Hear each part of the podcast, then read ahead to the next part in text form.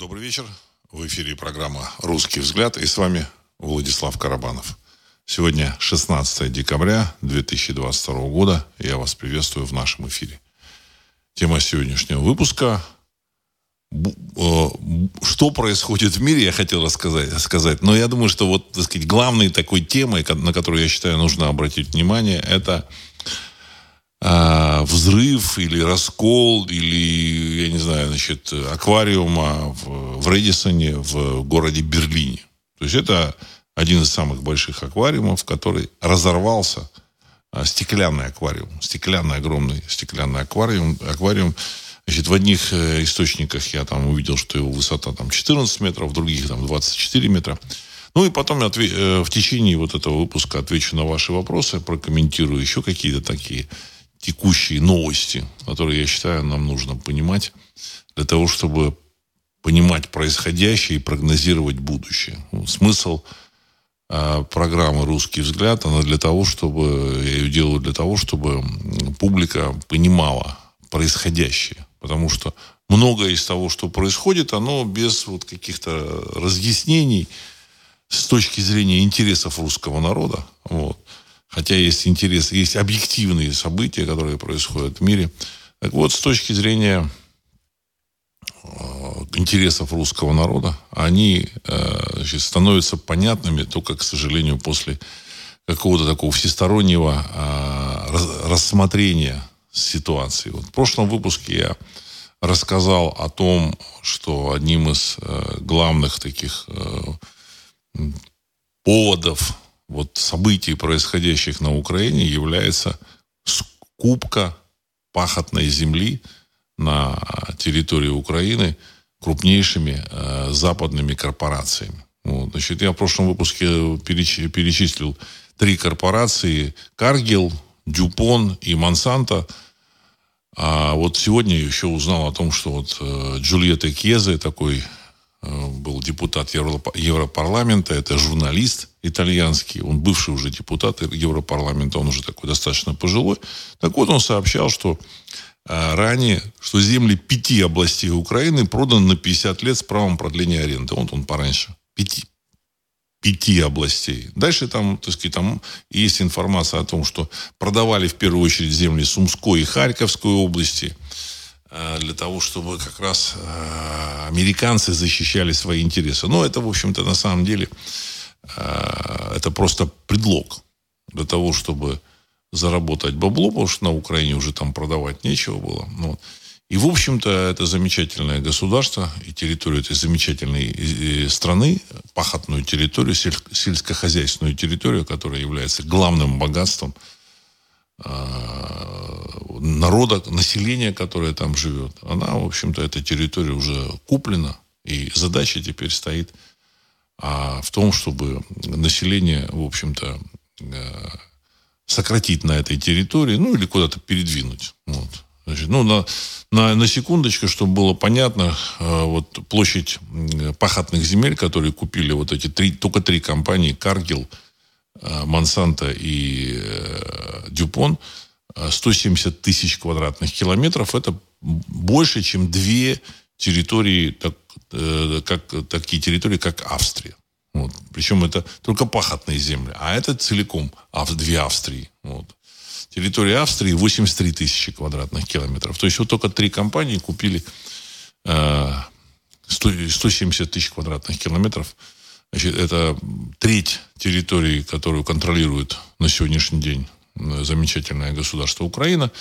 170 э, тысяч квадратных километров – это половина территории ФРГ. Ну, я просто сопоставление привожу для того, чтобы было понятно, э, какая огромная эта земля, огромные, огромные пространства. То есть э, площадь Федеративной Республики Германии 350 тысяч квадратных километров или 360 тысяч, а тут 170 тысяч, ну, половина.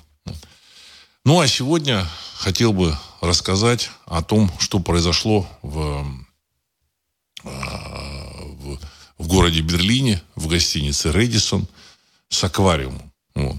В 2004 году или в 2003, то опять же, так сказать, там информация разнится, может, в 2003 проектировали году, а в 2004 году, значит, эта гостиница была построена, и там был, или в, в, вот в этой, в этой фойе этой гостиницы был сделан самый большой в Европе аквариум, значит, такой круг, круглой такой формы, такой столб шириной там, я не знаю, там 10-12 метров и высотой там 24 метра или 14 метров. Ну, говорят о том, что там примерно миллион литров воды. Миллион литров это тысяча тонн.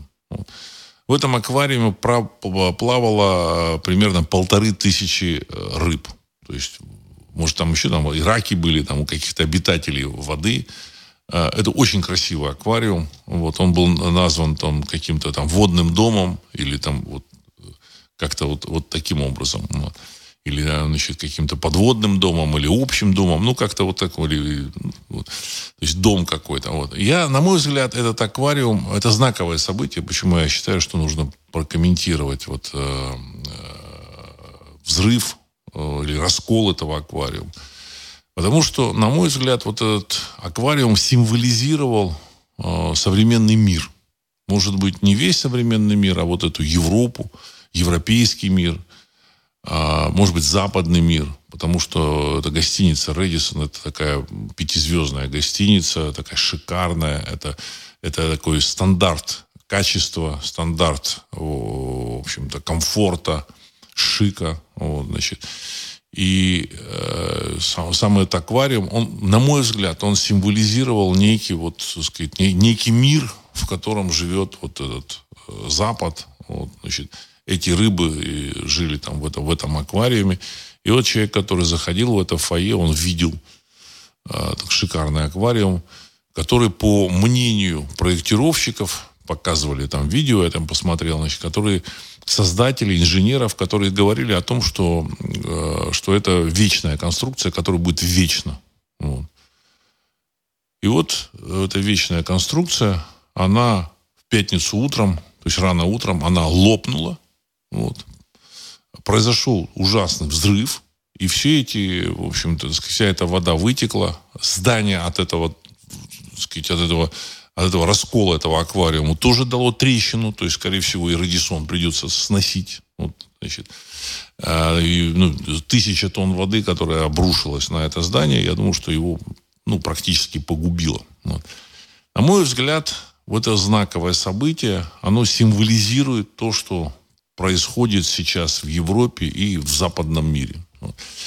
Э, восточный, вот остальной мир, там, Китай, Индию, там, Азию, вот, ну, трогать не нужно, они живут в своем каком-то пространстве, вот, их вот эта война, вот, на, значит, на, на территории Украины, она, в общем-то, не очень, не очень трогает. Ну, там Япония вроде там тоже подключилась, вот, полузападных стран, которые ввели санкции против России, но, тем не менее, Восток, он, в общем-то, находится достаточно далеко от этих событий. Единственное, там те же самые китайцы понимают, что как только, если разберутся с Россией, то, в общем следующим номером будет, будут разборки с Китаем. Ну.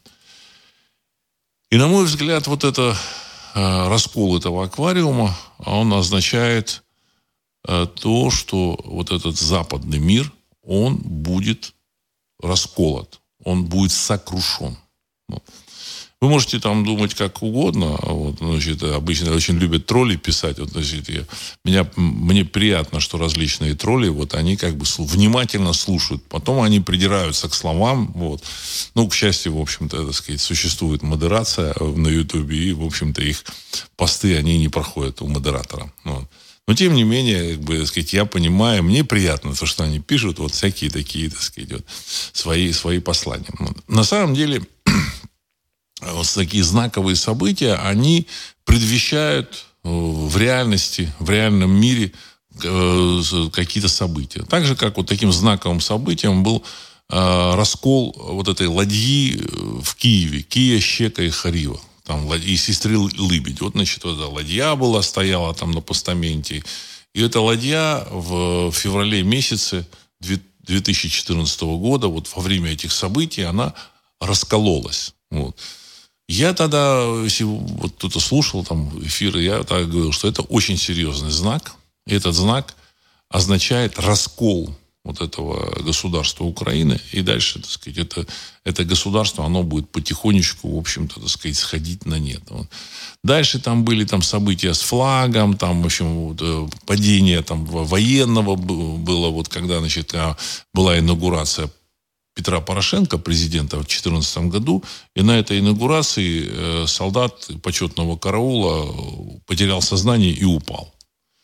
Я тоже сказал, что это знак. Этот знак означает поражение украинской армии, что, в общем, в скором времени, в конце 2014 года, в начале 2015 года, в двух таких, там, там были еще какие-то сражения, но два сражения под Дебальцево и Изварина, Изваринский котел, так, котел так называемый. Украинская армия потерпела очень серьезное поражение. Вот. Э, в результате этого поражения э, значит, Киев, официальный Киев и западные кураторы запросили перемирие. Ну, Кремль это, значит, текст э, вот этого перемирия он сформулировал так называемые Минские договоренности, Минск-1 и Минск-2, по которым вот этим э, Донецку и Луганску была э, гарантирована автономия определенная и права русского языка, и права, в общем-то, так сказать, Э, автономного существования, создания автономных органов власти в составе замечательного государства Украины. Ну, значит, все это закончилось 24 февраля 2022 года. Вот. Сейчас события вступили в новую фазу, и в эту борьбу включилась уже, так сказать, Европа и американцы. Причем, знаете, американцы играют э, тут свою игру, конечно, но у меня ощущение, что европейцы – прикрываясь тем, что они выполняют указания американских, вот, так сказать, кураторов своих, европейцы играют свою игру. Свою игру. А, и вот э, конец вот этой игры, он, я думаю, тоже будет в 2023 году. И э, символом вот этого конца, вот э, символ, вот как это произойдет, это э, стал вот этот аквариум, который лопнул в, в Берлине. Я вообще человек, который серьезно относится значит, к высшим каким к, к, к, знакам, каким-то, в общем-то, посланиям высших сил. Я считаю, что вообще, так сказать, высшие силы, в общем-то, Э, божественные силы вот, участвуют в событиях на Земле. Э, древние греки, они к этому относились серьезнее, чем современное человечество. Вот, значит, если там почитать Илиаду и Одиссею, там, в общем-то, там, там а, одна глава там, или часть главы о, о том, что, что происходит на Земле, а другая, там, другая часть главы о том, что происходит на небе. Что, что говорят и обсуждают боги, что они решают, какие они делают, так сказать, поступки для своих э, избранников на земле. И дальше, вот, так сказать, Гомер э, связывал вот эти вот события воедино. Я считаю, что с тех пор ничего не изменилось. Единственное, Гомер, может быть, чуть-чуть более там просто понимал участие вот высших сил в событиях. Я считаю, что высшие силы, они, э, божественные силы, значит, вот они пытаются обучить э, народы, обучить людей, и каждый человек проходит во время своей жизни какой-то этап обучения. Если он делает все правильно, то, в общем, у него все хорошо. Если он, в общем-то, делает неправильно, его там по рукам. Если он в своей жизни одной там сделал, совершил, совершал ошибок, его, в общем, посылают на землю эти ошибки исправить. Вот. То есть я лично считаю, что перерождение душ, души, оно есть, оно присутствует. Значит, фактов для этого более чем достаточно. Вот, значит, э, то, что христианская концепция это не, этого не поддерживает, меня это мало волнует, поэтому я и считаю, что христианство как религиозная концепция, она не является концепцией, которая отвечает и правильно отражает э, связь человека с духовным миром. То есть это, наоборот, попытка увести человека в сторону. Хотя, на мой взгляд, человек, который верит в Бога или высшие силы, он может, в общем-то, пользоваться таким инструментом, как, таким объяснением, как христианство. Просто надо понимать, что это объяснение очень, очень э, ограниченное, очень маленькое. Оно объясняет вот эту связь человека с духовным миром в, в таких в рамках, ну, вот, где человек больше э, вводится в заблуждение, нежели он начинает понимать, как этот, как этот мир устроен. Вот. Когда ему говорят, что там все, все от Бога, вот, царь от Бога. Вот. Значит, человеку, там, крестьянину там, и там, э, там, эти дворяне там, помещики от Бога, вот, так сказать, ты должен подчиняться. Ну, значит, революция в России произошла именно из-за того, что, на мой взгляд, из-за того, что э, обычному человеку, крестьянину, там, русскому человеку говорили, что ну вот так от Бога. И в конечном счете человек плюнул на все это и сказал, не нужен мне такой Бог. Вот. Ну, его другой вопрос, что его обманывали, это вот другой вопрос. И на сегодняшний день в России произошли те, в семнадцатом году произошли те события, и человек прошел, русский человек прошел через очень такие тяжелые испытания в 20 веке. И сейчас он проходит через эти испытания. Но я так полагаю, что для того, чтобы получить какую-то возможность развиваться, нужно обладать опытом. Потому что если бы, вот, допустим, сейчас, вот, я думаю, что победа России, она, она будет. Она будет. Другой вопрос, как к этой победе Россия придет, это другой вопрос. На сегодняшний день э, само государство, вот, так сказать, территория э, замечательного государства Украины, оно появилось в результате реализации большевистских агентов э, немецкого генерального штаба, которые, в общем-то, захватили с помощью немецких штыков власть. Вот, назвали это почему-то революцией. Вот, ну, народ, народу требовалось смести эту, в общем-то, вот этот режим его остатки, потому что там временное правительство не решило самого главного вопроса о земле.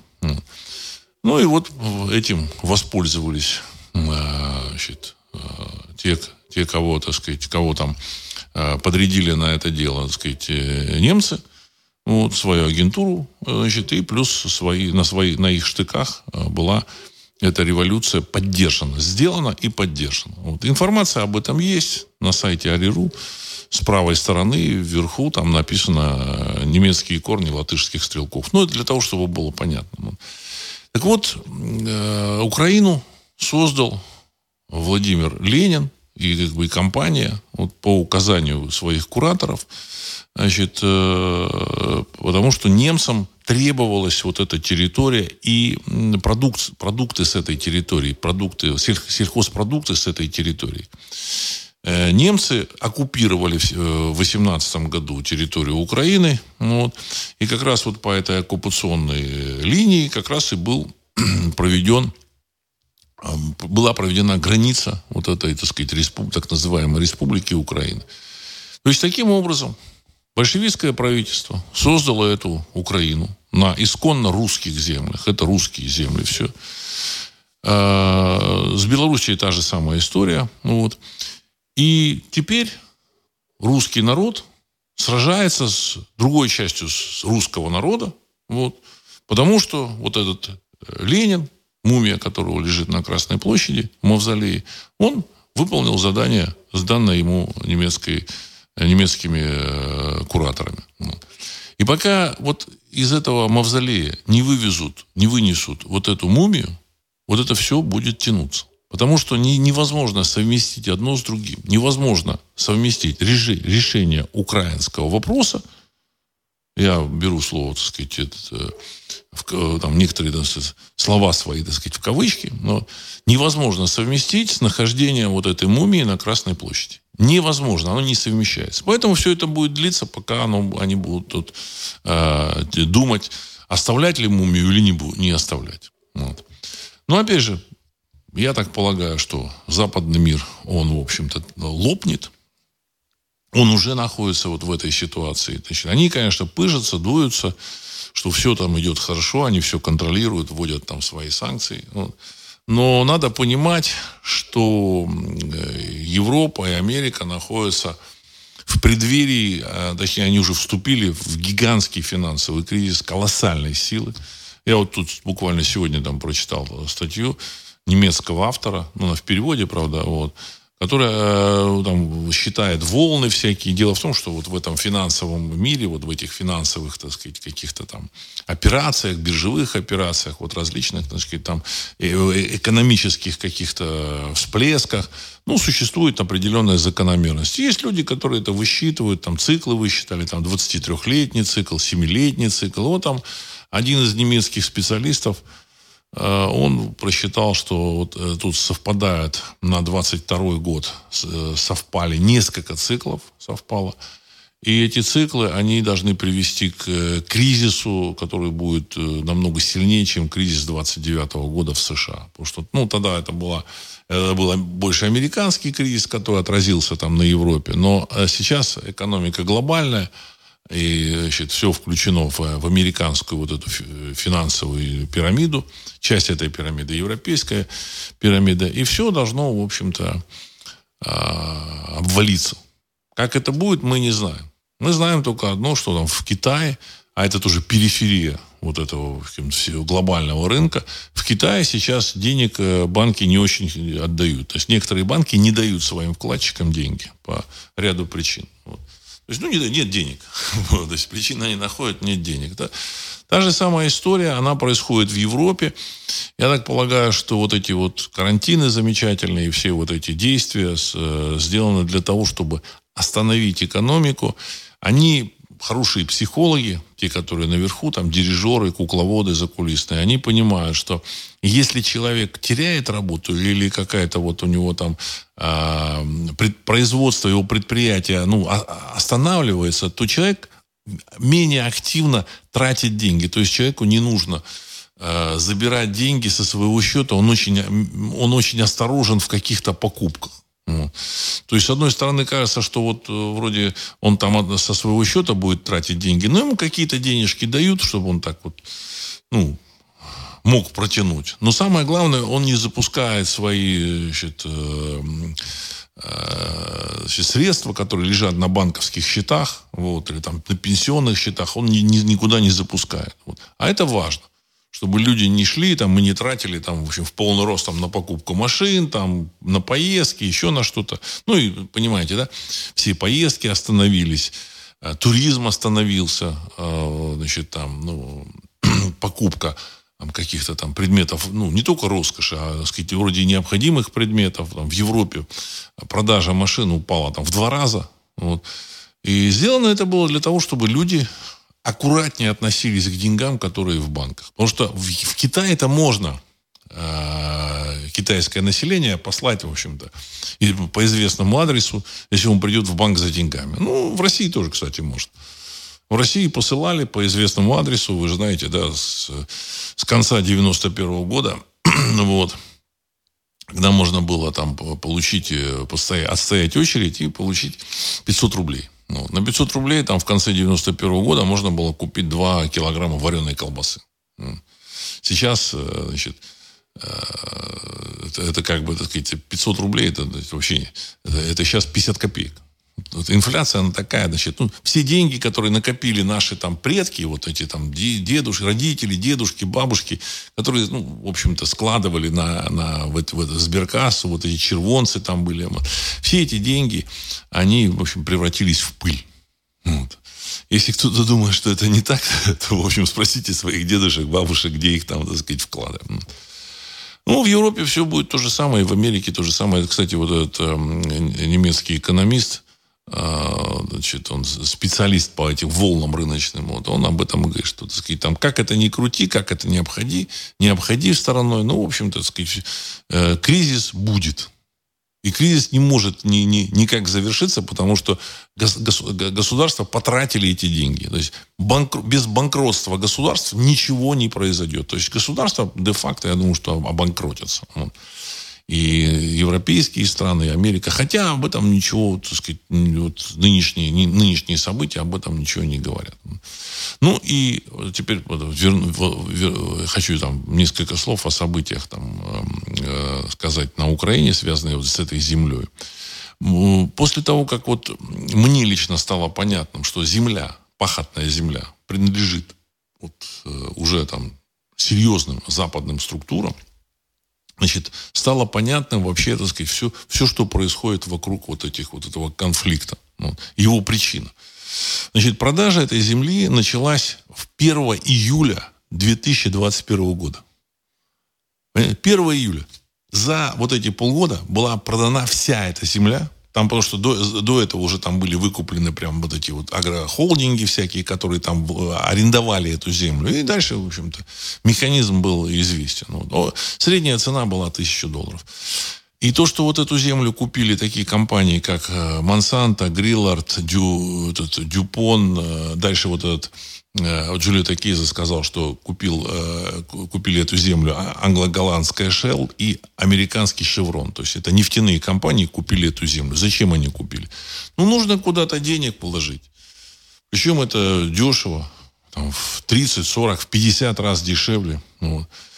И следующий номер, вот, ну, я тут э, начинаю там, кто-то там, ну, возражает, ну, а зачем же вот вот население так, э, зачем им нужно население сокращать? А зачем оно нужно? Зачем оно нужно? Вот я уже даже знаю, кого туда завезут. Ну, я так, может быть, я не знаю, но я так думаю, что знаю. Вот. Э, я думаю, что лучше всего индусов. Индусов. А население не нужно почему аборигенное? Потому что оно будет возмущаться. Причем э, информация о том, что вот эту вот замечательную территорию Украины э, значит, э, хотят освободить для кого-то, вот, ну, правда, правда, тут значит, упоминались там в разных вариациях, вот евреи, вот любили, очень любят у нас евреев наши там патриотические слушатели. А на самом деле э, опыт в, в покупке земель, опыт имеют, конечно, э, вот эти американцы. Вот. Это не обязательно англосаксы, но это американцы. А на самом деле Соединенные Штаты Америки, они э, как раз в 19 веке, веке они были э, заняты не просто так. То есть там у этих индейцев эту землю покупали. Если кто не знает, покупали. Ну вот. Как эта покупка происходила, ну, а сейчас не очень афишируют это. Значит, э, я в прошлом выпуске сказал, но я думаю, обрисую. Значит, появлялись какие-то там представители там, какой-то компании, фирмы, какого-то общества, товарищества или государства. Искали там каких-то индейцев и говорили, ну, вот мы хотим купить отсюда до сюда. Значит, ну, и там показывали территорию там 1050 квадратных километров. Вот. Ну, да, давайте, так сказать. Ну, этот вождь получал там несколько бутылок виски, там, может, какие-то деньги даже получал, там, даже неплохие, может, по тем временам. Но это, в общем, несравнимо с землей. Земля – это мать-земля. Для любого народа это, в общем-то, место его обитания, основа его жизни, существования, основа связи с высшим миром. А, дальше это индийский там вождь ставил крестик и уезжал, отбывал. Потом выяснялось, что это, в общем, какие-то кочевники. Там, среди у индейцев там было, были племена кочевые. Вот. А, ну, ну, в любом случае, как бы процесс был произведен, вот, купли-продажи. И таким образом эта земля была там так или иначе скуплена. Поэтому э, вот эти американцы, они имеют очень серьезный опыт – Э, относительно недавнего прошлого, это середина 19 века, вот скупки вот этой земли. Если вот посмотрите фильмы, там вот э, движение на Запад когда? А вот середина 19 века. Вот, значит, вот эти э, товарищи, которые там вот в салунах там стреляют, там вот эти всякие, так сказать, вот эстетика вот этих вот, ну, там, ковбои якобы, ну, там ковбоев было не так много. Они, в общем, просто, просто обслуга была уже владельцев этой земли. А владельцы появлялись как? Покупали у индейцев. И таким образом появилось такое замечательное государство, как Соединенные Штаты Америки. Вот. То есть иногда там целый штат покупали. Ну, я так думаю. Может, я, так сказать, может, не, не целый штат, может, полштата. Ну, то есть это, э, это опыт социальный, он был не так давно.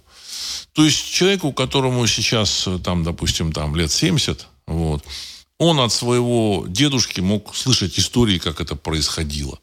А дедушка мог слышать от своего там дедушки. Ну, в общем-то, так сказать, там, там несколько поколений, это не так много. Вот.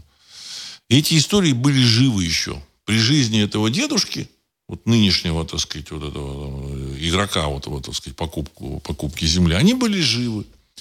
И на сегодняшний день, вот, допустим, как э, выглядела Украина в, в, там, в 10, 11, 12 годах. Она выглядела как страна, ну, относительно бесхозная. Относительно бесхозная, но там была какая-то вот местная элитка, которая могла там, конечно, что-то прибрать к рукам, там э, утащить, украсть, распилить, откати, откаты получать. Но продавать чего-то они были не готовы. А идея все-таки, я думаю, что появилась до вот этого кризиса 2014 года, до, до этой вот, как бы, так сказать, до этого переворота. Революция все-таки этого, э, э, э, вот этого, этот переворот назвать не, называть не стоит. И задача этого переворота была как раз, вот, так сказать, получение земли. В момент вот этого финанс, глобального финансового кризиса, а он сейчас идет, значит, самым э, важным, самым э, таким дорогим активом является не золото, не серебро и даже не нефть, а земля.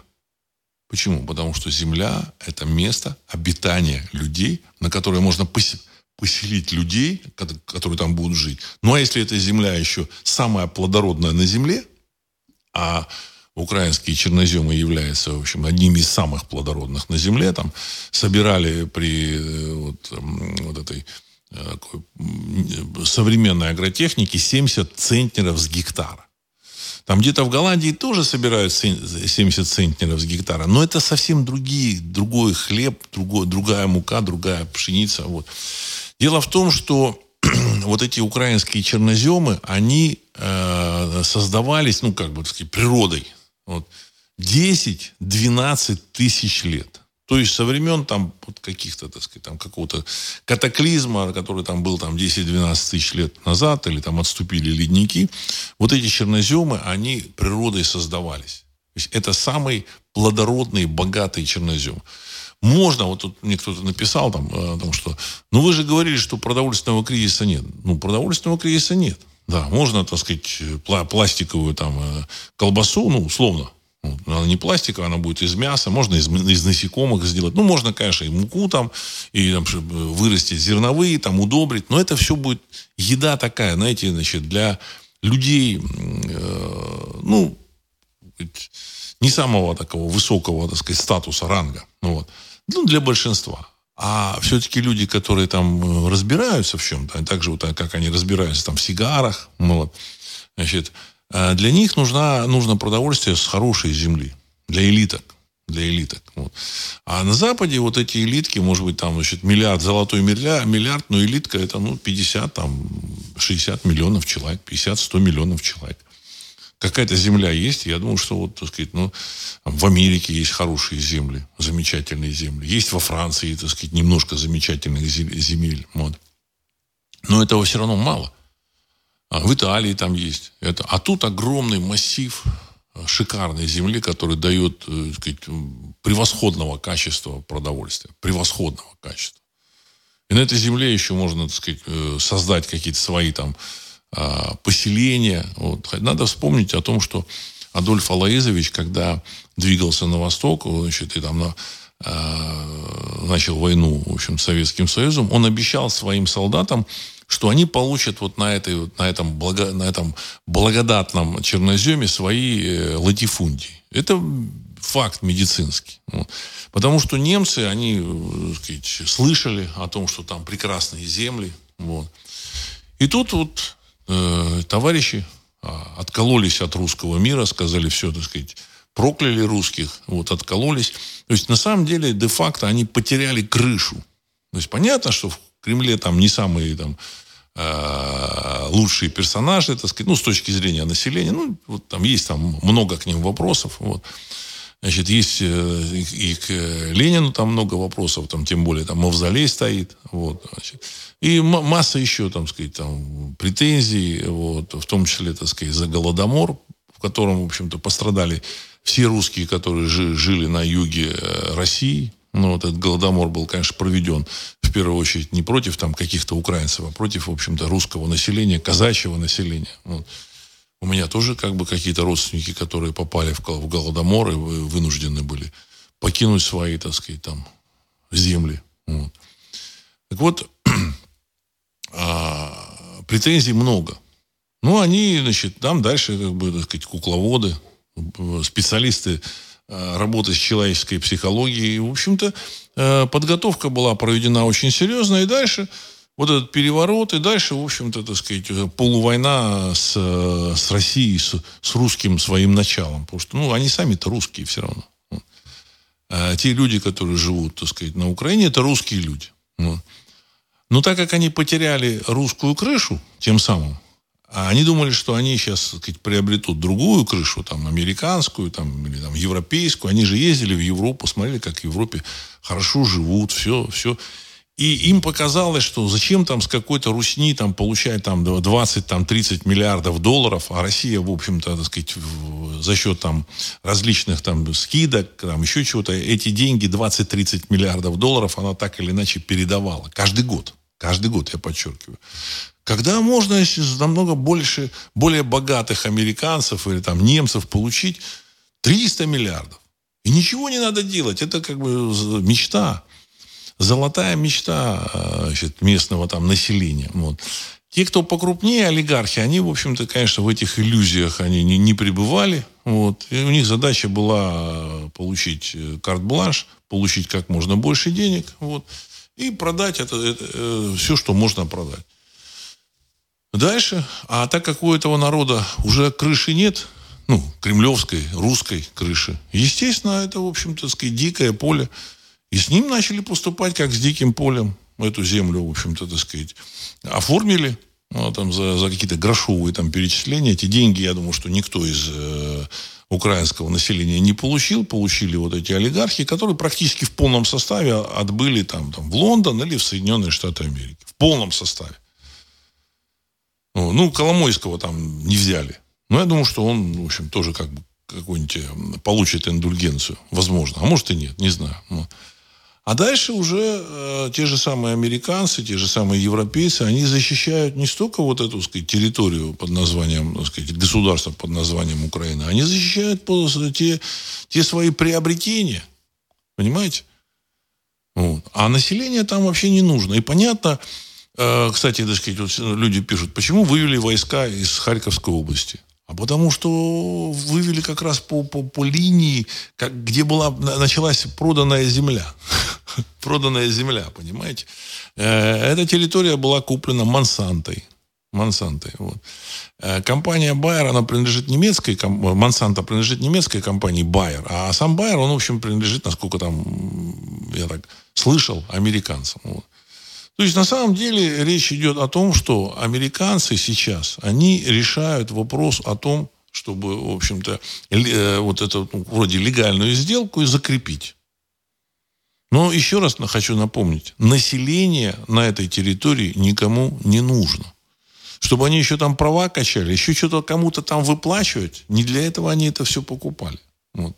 И поэтому сегодня, вот, например, слышу там э, какое-то ток-шоу, там, их много там по российскому телевидению, какое-то ток-шоу, и там один из, выступающих говорит, вы знаете, что такая странная вещь происходит.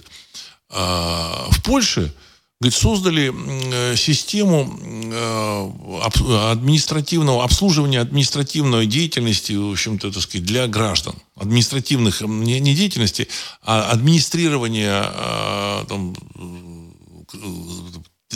необходимых там, для граждан документов. То есть, как бы, вот вы говорите, можете, вот, так сказать, будучи, будучи э, гражданином Украины, получить там в Польше по услуги, административные услуги, я прошу прощения.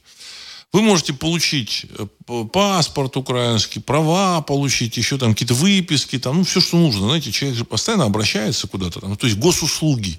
Он получает госуслуги в Польше, в Варшаве. Ну, я, я так понял, что не только в Варшаве, а в Польше, так сказать, полный пакет госуслуг. Вот. И я уже в прошлом выпуске сказал о том, что население, в общем-то, эм, закрепляется в Европе. Дело в том, что одно дело, когда человек, который вот э, житель там какого-нибудь э, Харькова, или там город, городишки в Харьковской области, когда он живет на своей земле, на которой там жили его там деды, бабки и, про, и прадеды, прабабки, он осознает себя хозяином этой земли. А другое дело, когда он оказался там в Голландии, устроился там на хорошую даже работу, в общем-то. Но он в любом случае там первым попадет под сокращение, он там, в общем-то, никто и звать его никак. Вот. Поэтому их нужно вывести, определить их там как-то. Вот, так сказать, хорошая работа там будет считаться, ну, вы понимаете, да, какие там работы, там, с, работы там с э, мытьем там всяких, так сказать, там, коровников, ну и так далее и тому подобное. А на работу на ту же самую Украину зачем, ну, сказать, зачем нужны вот эти местные аборигены? Привезут индусов. Они очень хорошо работают там.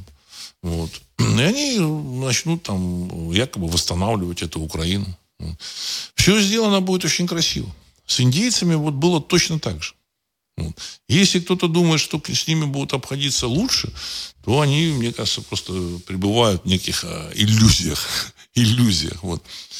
Значит, меня тут еще вот а, мои знакомые упрекнули, говорят, ну это же Россия, получается, помогает вот этим американцам, там, кого выдавливает население, они бегут, там, вот, значит. Но я так думаю, что Россия занимается свои, своими задачами, вот, а, поучаствовать в этом разделе, так сказать, своей, в общем-то, своей де-факто территории, де юры, то есть, ну, наверное, может, не, неправильно. Де юры, как бы, оно, ну, и де юры, де-факто, они как бы уже там что-то там а, значит, э, как бы прибрали. Вот.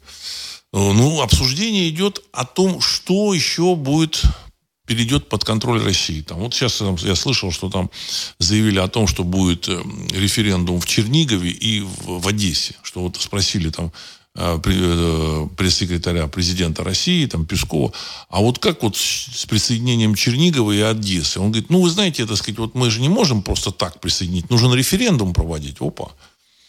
То есть все, что сейчас происходит вот на этой территории, это просто стояние. Переговоры, я так полагаю, уже идут. Возможно, там, в общем-то, если там не, не договорятся, будет какое-то наступление. Скорее всего, не договорятся.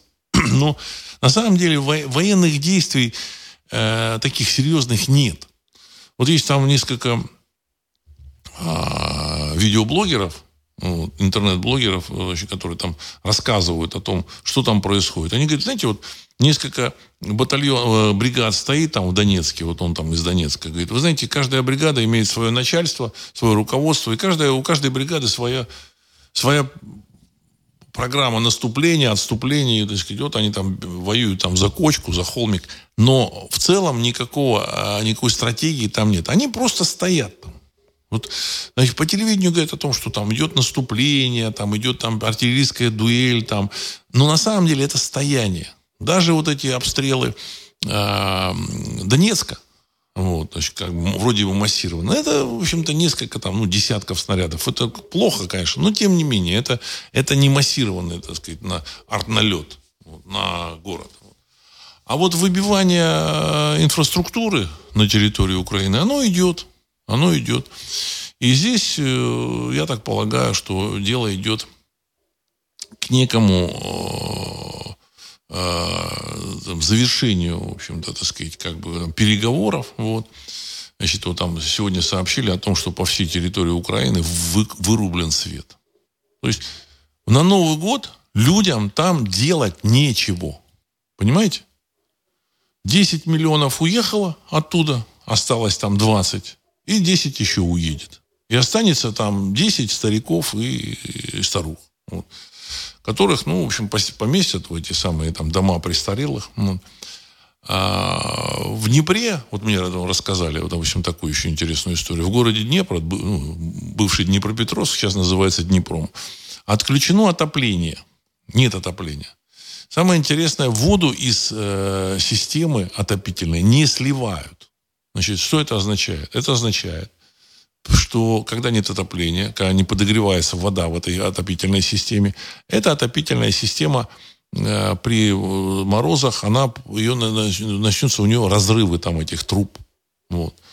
Я так полагаю, это сделано вполне сознательно. Чтобы, в общем-то, людям некуда было возвращаться. Если там люди уедут, школы, естественно, перестанут работать, потому что ну, детей там нет. Вот, сейчас вот люди, которые там ну, нормальные, они понимают, что нужно куда-то бежать. Вот, значит, школы не будут работать. Если вот население покинет эти города и земли, вот, соответственно, э, возвращаться будет уже некуда. Ничего там никто не будет э, э, возобновлять, значит, и, значит, начинать там работу. Ну, может быть, там это не в один момент они, там, сказать, объявят публике. Ну, там лет через 5-7 население рассосется оттуда. В общем-то, все это, все это станет ясным и понятным. Вот такая вот интересная история. Сейчас я зачитаю ваши вопросы, комментарии.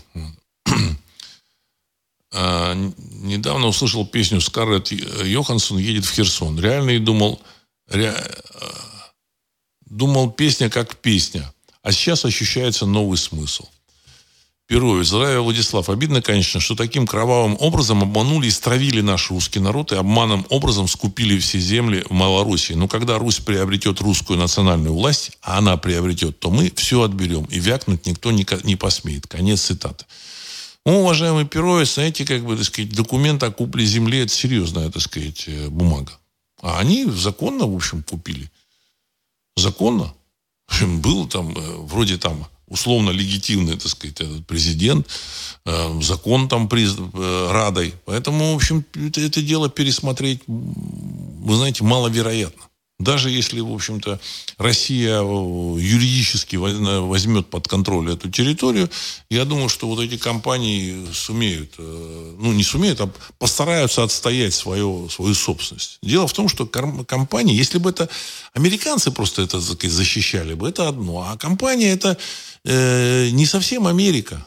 Компания это некое сообщество людей. Вот, группа какая-то, частная, частная группа с частными интересами, частным капиталом, они способны э, подкупать э, и армейских, так сказать, людей, и чиновников, и государства. Они, они более гибкие, понимаете? Они ставят президентов, депутатов.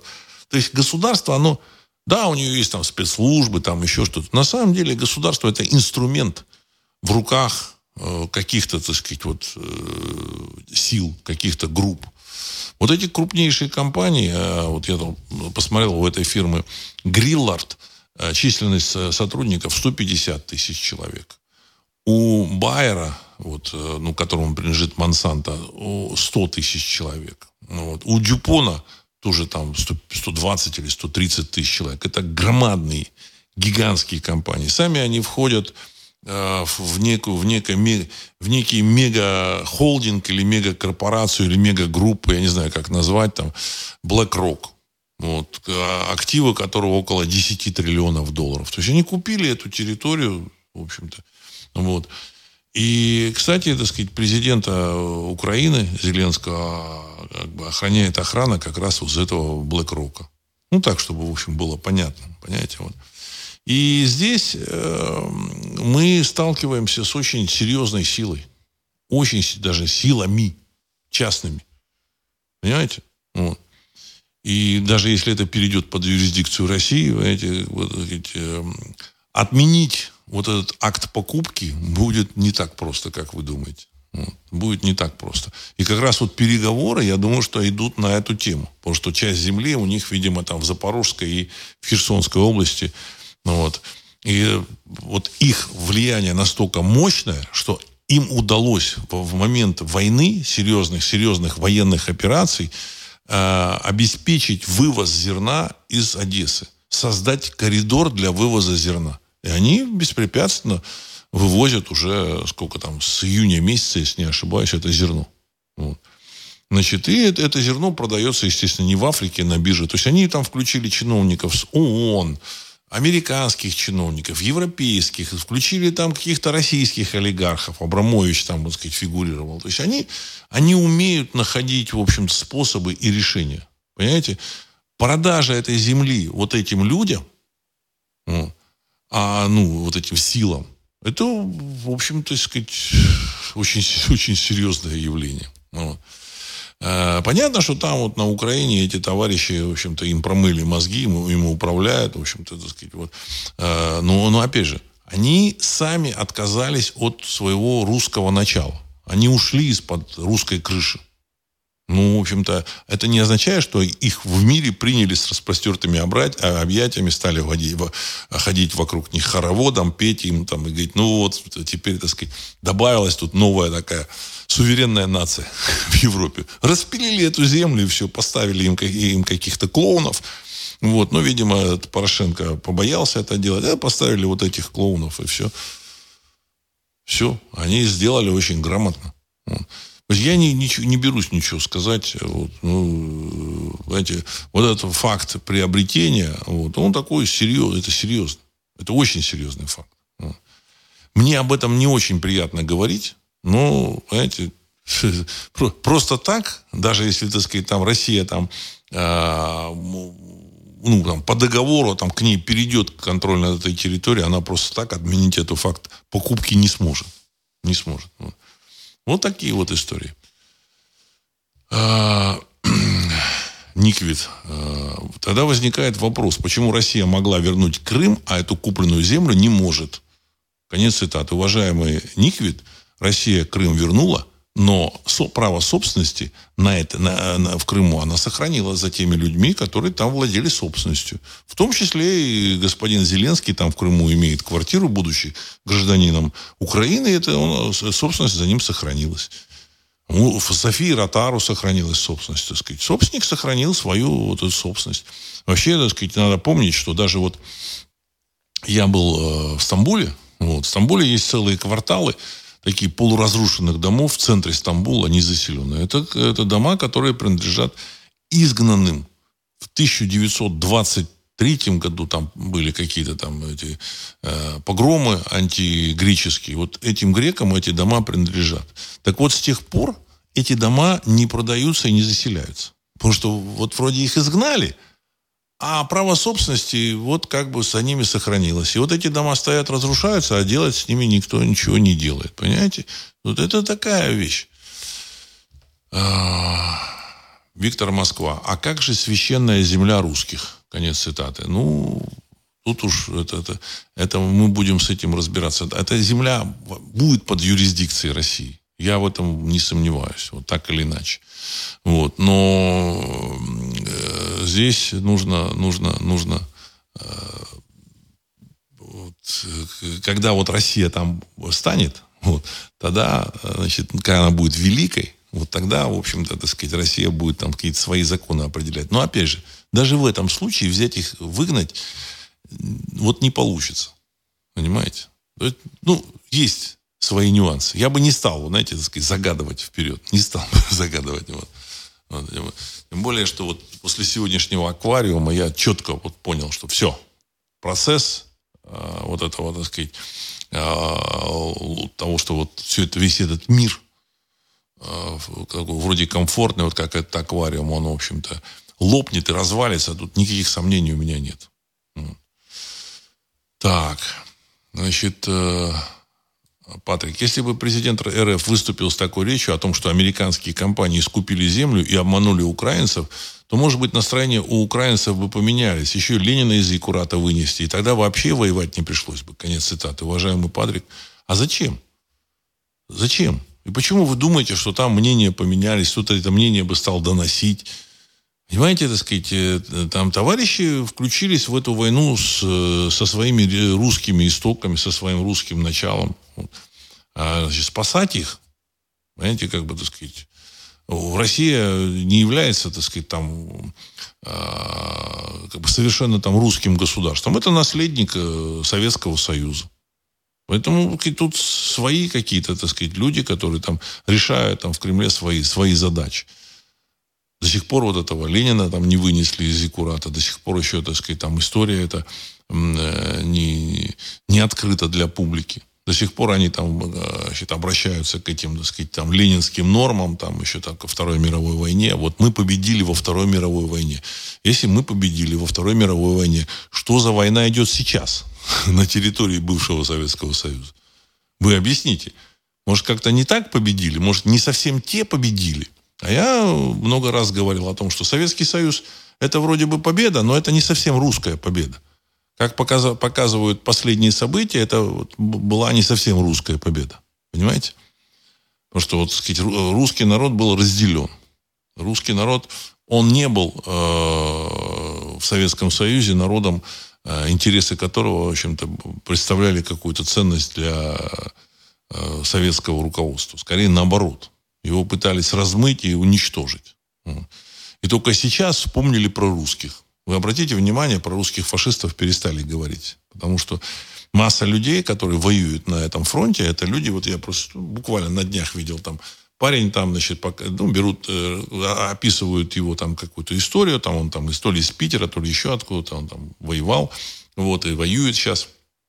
У него шеврон на, на рукаве, имперский шеврон, так сказать, э, бело-серо-черный. Знаете, да, это имперский шеврон. То есть это человек, в общем-то, так сказать, а, э, э, с флагом, с которым ходили русские националисты. Вот. А раньше за этот флаг говорили, это фашисты.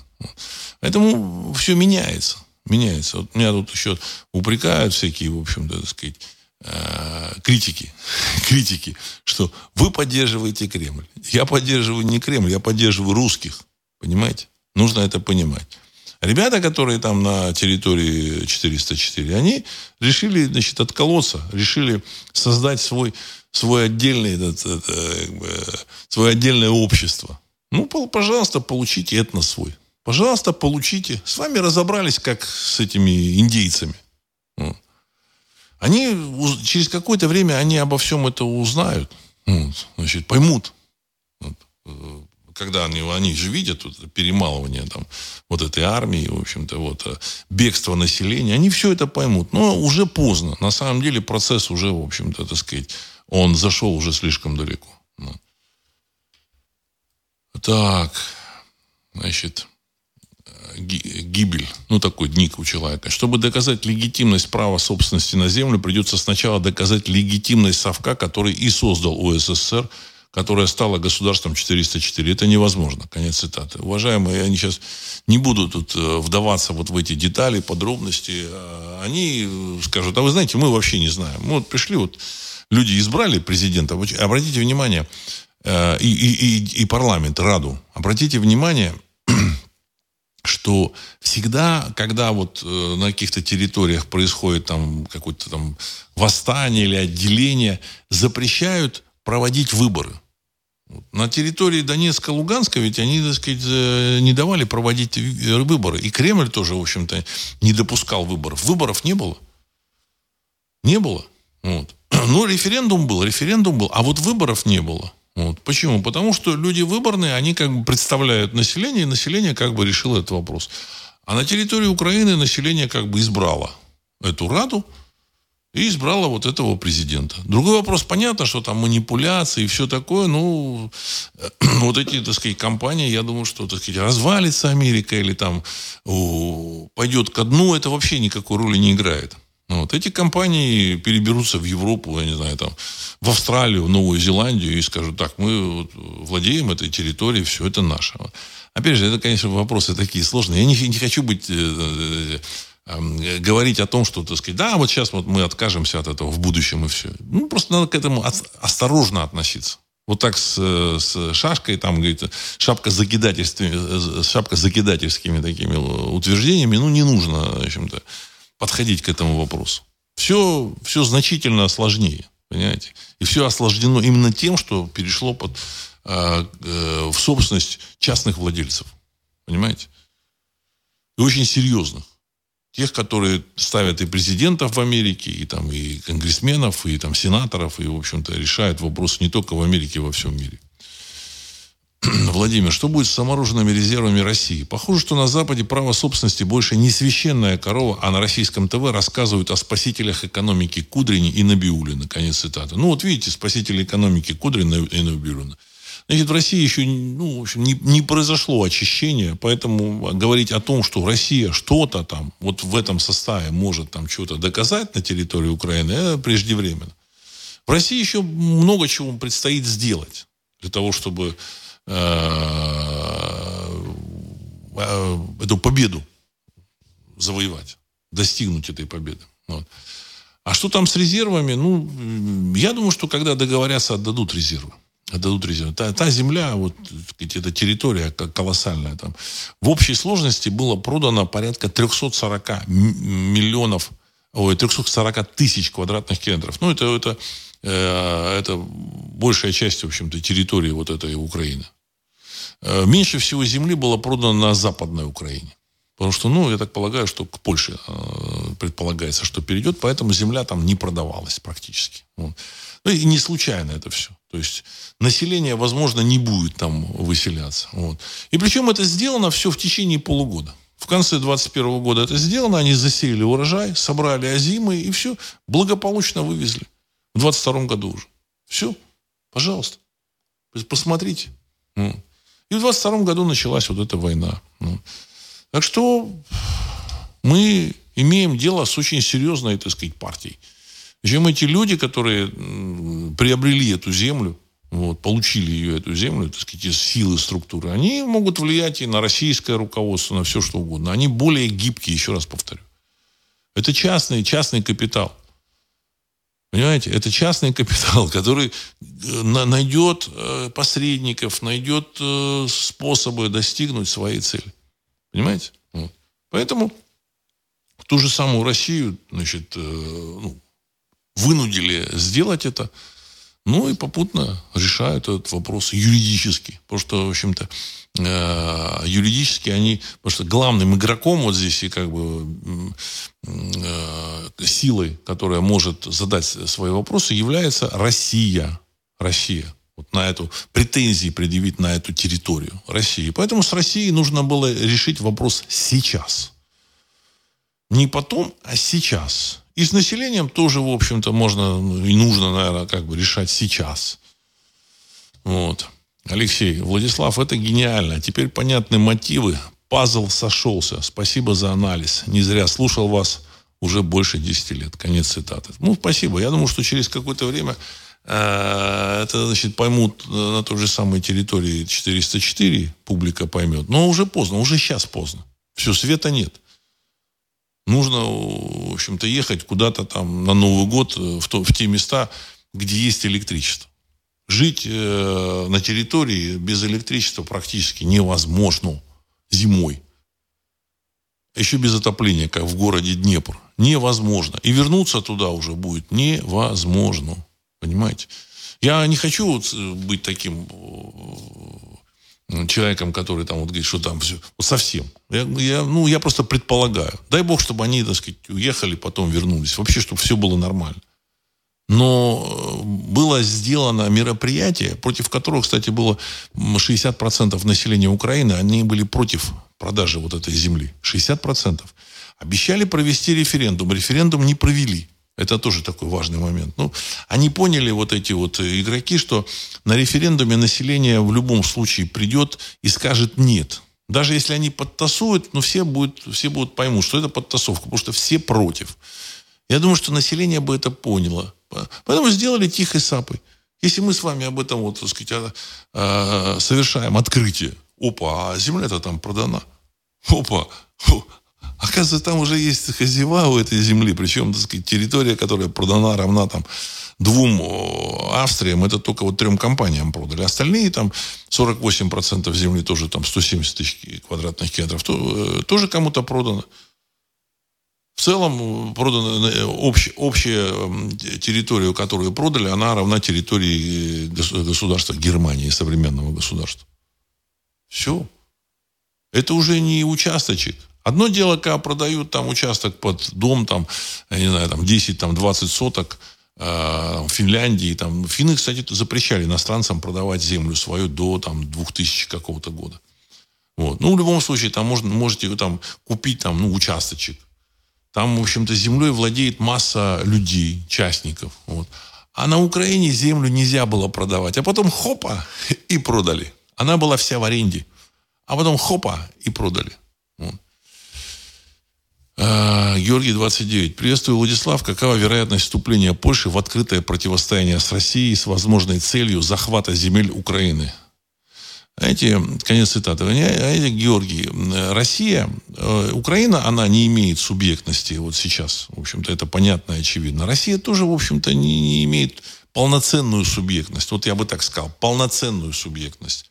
Субъектность – это когда, в общем-то, субъект понимает свои интересы, он понимает, чьи интересы он отражает, кто, кто является, так сказать, там тут э, бенефициаром там всего, во имя чего это, в общем-то, сообщество существует. Вот. Поэтому Россия – это наследие Советского Союза, современная Российская Федерация. Вот. И поэтому, э, что будет делать вот, э, нынешнее руководство, я не знаю. Если там что-то поменяется в России, значит, мы, мы посмотрим, что, как оно поменяется. Вот. А по поводу Польши, им, в общем-то, все, идет к тому, что им не нужно будет воевать эту землю. Я думаю, что просто им отдадут по договору. И все. Понимаете? И все. И они к этому готовы. Идет процесс раздела вот этой территории Украины. Россия хочет всю левобережную Украину. Я понимаю, что это, в общем-то, минимум. Вот. Э, по-хорошему надо было дойти до западной границы. Но они отказались. Это же видно, что не, не, не то, что там какая-то мощная украинская армия там встала стеной вот, и не дала российской армии пройти до западной границы. Да чушь это все собачья. Чушь это все собачья. Значит, просто э, с, с момента начала спецоперации значит, начался торг. Ну, были какие-то там сражения там, за Мариуполь, там, за берег Азовского моря. А сейчас никаких, никаких, никаких военных действий нет. Идет торг. Возможно, будет какое-то наступление для того, чтобы, в общем-то, улучшить свои позиции. Но в целом идут переговоры. Я думаю, что, в общем-то, тут игроки такие, что там даже этого Лаврова не подпускают. Он вообще не, не знает, о чем, о чем там кто говорит, понимаете? Вот. Идет торг что будет под контролем России что будет под контролем вот этих вот корпораций. Они, естественно, там э, создадут свою администрацию, это как-то называться будет, я не знаю как, но они, в общем-то, я думаю, что сумеют это все сделать. Ну, вот.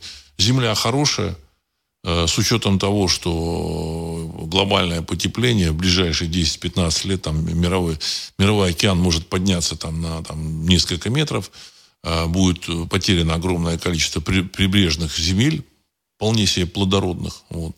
Там высота Нью-Йорка над уровнем моря 4 метра. То есть, если на 5-6 метров э, мировой океан поднимется, то все, как бы, Нью-Йорка нет. Понимаете? Вот. Эти люди, э, этих людей, так сказать, нужно куда-то там э, пристраивать. Вот. Но с Лондоном та же самая история. Лондон на высоте 5 метров находится. Вот. То есть, э, э, э, высота мирового океана поднимет, поднимется на там, 5, 6, 7 метров, и все. А все идет к этому. Это глобальная истерия вокруг глобального потепления, она неспроста. То есть, ну, все наши там, ну, наши, как бы, так сказать, критики, политики, они говорят, да, это все фейк, все фейк. С точки зрения влияния человека на это потепление, это фейк. Но с точки зрения того, что оно идет, это не фейк. Там уже высчитали все эти ритмы, циклы, посчитали там квадратные там, э, кубокилометры вот, которые там порастают, и насколько должен подняться мировой океан. Ну, по мнению каких-то таких серьезных специалистов, там на 6-7 метров. Все. Огромные территории будут э, затоплены. Ну, полмиллиона квадратных километров, может быть, там плюс-минус. Но это огромное. То есть оно как бы в масштабах планеты немножко, но вообще в масштабах планеты ну, это так серьезно. И вот эта территория будет совсем не лишней. Те же самые немцы – в общем, тоже хотят э, получать хорошее продовольствие.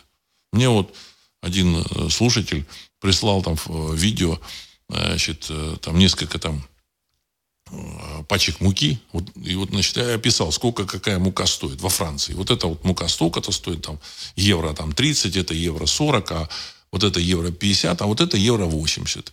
И вот, говорит, когда, э, ну, евро 80 стоит самая лучшая мука российская, российская мука. Но там еще есть какая-то мука, там французская, немецкая. Вот, говорит, если вот из этой муки делаешь хлеб, вот печешь для детей, дети съедают под ноль. А если вот из той, которая вот э, обычная, да, не съедают, оставляют. Это важно, понимаете? Это важно. Дети, они чувствуют это все. И в той же самой Европе есть люди, которые хотят получать хорошие, хорошие продукты, хорошее продовольствие. Ну. Значит, СВА. Запад давно уже не соблюдает правила игры. Конфисковали недвижимость э, ЗВР, золотовалютные резервы не только РФ, но и Советского Союза. Российской империи и их граждан. Несравнимые деньги с деньгами тройкой этой, этих компаний, вложенные в землю 404. Другой вопрос, какие люди стоят у власти РФ, которые зависимы от них, конец цитаты. Уважаемые СВА, вопрос, кто там стоит в России, мы не обсуждаем сегодня. Понятно, что у этих людей тоже какие-то, так сказать, свои ограничения. Я не хочу, не собираюсь критиковать кого-то там в Москве там, и даже в Киеве не хочу критиковать. Существует, вот, вот они выстроили так, вот эти серьезные компании выстроили, и все. Игра идет по их, э, по их э, правилам. Даже не по правилам, по, по их вот этим, так сказать, как бы ли, ли, линеечкам. Понятно, что западный мир там сейчас треснет, но они останутся с э, серьезным активом, которым является земля. Очень такая хорошая, качественная земля. И, знаете, здесь э, те люди, которые там покинут эту землю, они, ну, не то, что виноваты. Они, да, их обманули. Ну, они же сами как бы хотели быть обманутыми. Они же отказались от своего начала, от своих предков. Вот когда вот эти вот жители Украины, которые сказали, нет, мы украинцы, мы не русские вообще, ни секундочки. Они тем самым отказались от своих предков, которые там своих прадедов, там, прапрапрадедов, от своих богов, понимаете, от своего вот этого эгрегора, от всего этого отказались. И все. Э, вот этим, так сказать, игрокам, э, в общем-то, соблазнителям, или как их назвать, вот, значит, искусителям, это и нужно было. И с ними разобрались. И получили, так сказать, такой серьезный куш. Игра этого стоила. С Россией тоже разобрались в семнадцатом году, когда вот этот народ поддержал эту революцию. Хотя, в общем, там не просто было. Ну вот тоже русский народ тоже получил вот э, свою такую э, серьезную кару испытания. И стал немножко поумнее. Ну, как, как оказалось, не все а вот, поумнее. Вот. Обманули как детей, потому что элиты нет. Элиты нет. Потому что элита, она как бы, так сказать, с той же самой Украины переезжала в ту же самую, в общем-то, Москву. Ну, чужая какая-то, так сказать, какие-то элитки там, в общем-то, вот. Э, э, петрушку помахали вот эти западные кукловоды перед ними петрушкой вот этим вот. И все. И разобрались. Ну, вот. Так, Иван Одесса, Владислав, здравия. Хочу отметить один момент по поводу земли. На Украине осталось еще огромное количество паевых собственников земли. Участки, участки не больше, небольшие, от 2 до 16 га на брата. Но, тем не менее, эти участки реально принадлежат людям, и они не собираются продавать свою землю. Это примерно та половина, которую не смогли выкупить транснацики. Конец цитаты. Уважаемый Иван, я думаю, что транснацики выкупили 90% э, земли. И вот эти вот паи, они так или иначе, опыт у них там забирания всего этого, выдавливания, вытеснения вполне, вполне корректного у них есть. Понимаете?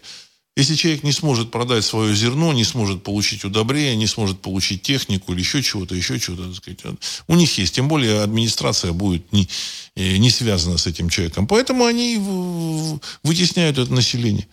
И этих вытеснят. Это, это дело техники. Если уже они такую грандиозную операцию затеяли и реализовали ее. Самое важное, реализовали все это. От, от этого переворота 2014 года и заканчивая значит, событиями 22 года. За 8 лет они реализовали вообще неподъемную задачу. Если бы вам вот сказали там в 2013 году, что вот какие-то корпорации хотят купить украинскую землю, там всех выкинуть, вы бы сказали, да, не может быть, у нас тут такая сильная, так сказать, там это, э, э, стержень такой, вот, у местного населения, так сказать, самосознание, там еще что-то, еще что-то. А нет. Все они организовали. И войну с Россией устроили. А я помню, там опросы были, Бу, может ли быть война с Россией? Там, ну нет, вы что, как это? Как война с Россией? Это же мы один народ. Устроили. Устроили. Так что здесь вот эти люди, я думаю, что вообще число их вы немножко так, ну, преувеличиваете там. Вот, ну, там, я не знаю, там сотни, там тысячи, может, там десятки тысяч. Это ничего, понимаете. Ребята, которые взяли там 170 тысяч квадратных километров э, земли, они э, ворочают э, очень серьезными суммами. Очень серьезными суммами. Вот. Поэтому это абсолютно, так сказать, циничные люди – ну, сказать, никаких, без всяких сантиментов они сделают все. Так же, как вот сейчас вот происходит все, без, без всяких сантиментов. Так, ну, вопро- вопросов очень много. Я думаю, что на все вопросы я не смогу ответить, все прокомментировать. Вот. А, Сергей, администрация никакой, никакими декретами не имела права отнимать у предыдущих хозяев, так что продали краденое, следовательно, сделка ничтожна. Конец цитаты. Уважаемый Сергей, мне, вот здесь, мне кажется, так сказать, это подход такой, в общем, казачий, вот, с, кондач, ну, с наскока он не пройдет. Не пройдет. Там серьезные ребята, они там серьезные договора, так сказать, вот они подпишут с Россией, и Россия признает массу вещей, там, вот, вот, вот, вот, вот увидите. Вот увидите. Вот. Ну и плюс вы видите, да, что сейчас э, население Украины будет, вот оставшееся население будет покидать и столицу. И вы обратите внимание, Кличко говорит, надо уезжать из Киева, уезжайте из Киева, уезжайте из Киева. Для России главное сохранить, в общем-то, те приобретения, которые есть, возможно, левобережную Украину, вот, и этим самым как бы договориться о чем-то и позволить дальше развиваться России. Понимаете? Ну, то есть, ну, чтобы вот Азовское море, это реально. Если Одессу еще Россия получит, ну, это будет очень хорошо. Но боюсь, что вот э, почему и не штурмовали Одессу? Почему Одессу и не штурмовали? Потому что этим ребятам тоже нужно, нужен порт для вывоза своего зерна. Если они договорятся, то, в общем-то, договорятся. Возможно, будет еще какая-то э, военная операция перед, перед договором. Ну, на мой взгляд, на мой взгляд, вот если дело обстоит именно так, как я вот вижу это, то, в принципе, э, война должна закончиться до весны. До весны. Потому что, ну, нужно определяться. Нужно определяться. С той стороны вообще чудовищная сила. Чудовищная. Никакая страна не смогла бы объединить целый пул западных стран вот в этой борьбе с Россией. Ни одна. А вот. Потому что они так действуют, что никакой там Вашингтон, они там по, по другим более по простым вещам, так сказать, не могли, да, или более сложным, так сказать, и важным не могли объединить. А тут вот Украина какая-то. А тут, значит, это вот эти вот э, частники, частные компании очень серьезные, которые ставят президентов, депутатов за кулисами, они, они там резвятся. Они главные, так сказать, кукловоды, игроки. И я думаю, что им э, значит, нужно решить этот вопрос до начала там, вот этого кризиса какого-то, вот, обвала там, их э, финансовых рынок, рынков. Россия, конечно, все равно большая страна. Если как бы получит левобережную Украину, ну, это хорошо. Естественно, это все вот мы э, прикинули и смоделировали, исходя из очень скудных данных. Ну, исходя из вот фактов. А факты вот то, что земля это продана. И дальше мы, мы уже эту, эту мозаику составляем сами. Как на самом деле это происходит, мы не знаем. Но я думаю, что в, э, переговоры идут. Ну, я надеюсь, что все будет нормально. Россия будет великой. Вот. Как Ванга сказал, Россия будет властелином мира. Все будет э, нормально. И на этом я хочу завершить сегодняшний выпуск. С вами был Владислав Карабанов. Программа «Русский взгляд». Через несколько секунд композиция «Могучий прилив». Всего доброго.